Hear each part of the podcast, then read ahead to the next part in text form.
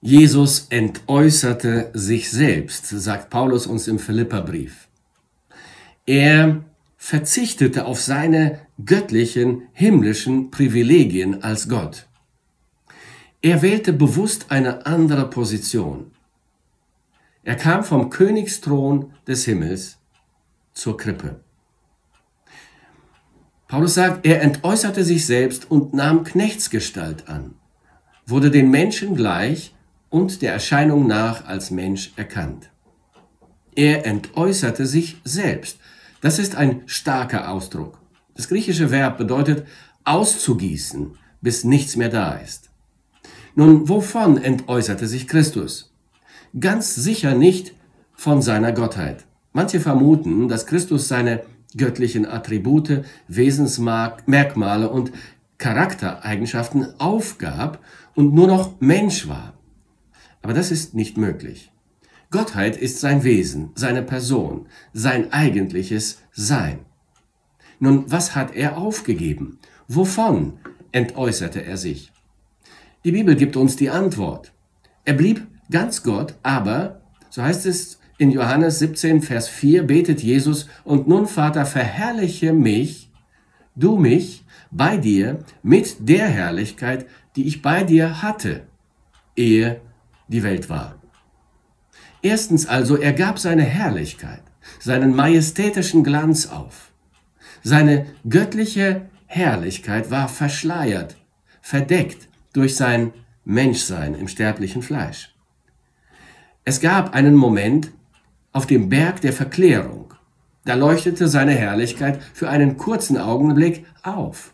Und Petrus, Jakobus und Johannes sahen diese Herrlichkeit. Sie waren dabei. Und er, so heißt es, wurde verklärt vor ihnen und sein Angesicht leuchtete wie die Sonne und seine Kleider wurden weiß wie das Licht.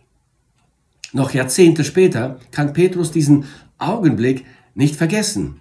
Er schreibt in seinem letzten Brief kurz vor seinem Tod, denn wir sind nicht ausgeklügelten Fabeln gefolgt, als wir euch kundgetan haben die Kraft und das Kommen unseres Herrn Jesus Christus, sondern wir haben seine Herrlichkeit selber gesehen.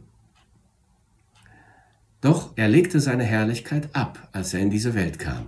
Er verhüllte sie. Zweitens, er legte auch seine Ehre, seine majestätische Hoheit ab.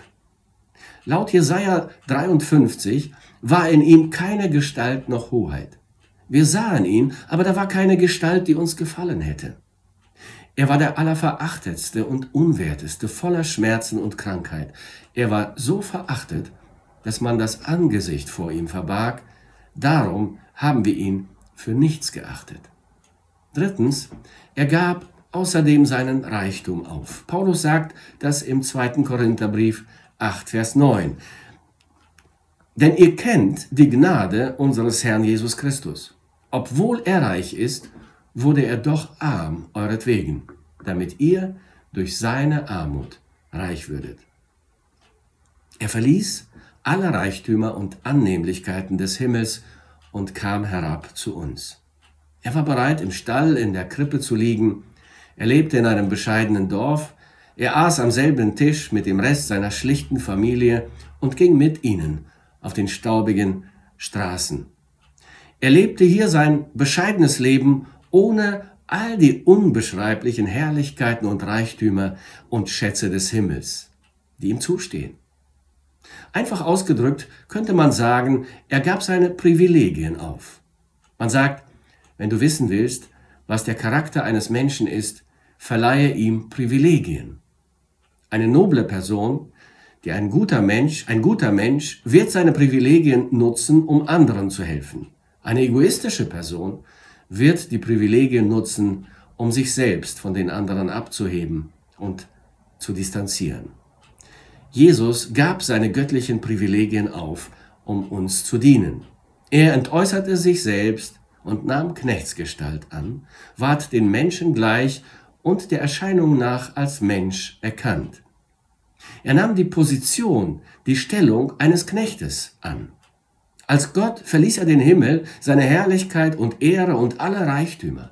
Als König legte er seine Krone ab, legte sein königliches Gewand ab, zog die schmutzigen Lumpen eines Knechtes an und wurde Knecht. Er kam herunter. Wie tief herunter. Er hat nicht den Königsthron des Himmels verlassen, um König auf Erden zu werden, um zum Beispiel der König Israels an Herodes Stadt zu sein. Nein, das tat er nicht. Ja, er wird eines Tages König aller Könige und der König Israels sein, aber bei diesem Anlass in der Inkarnation, in der Menschwerdung wurde er Knecht.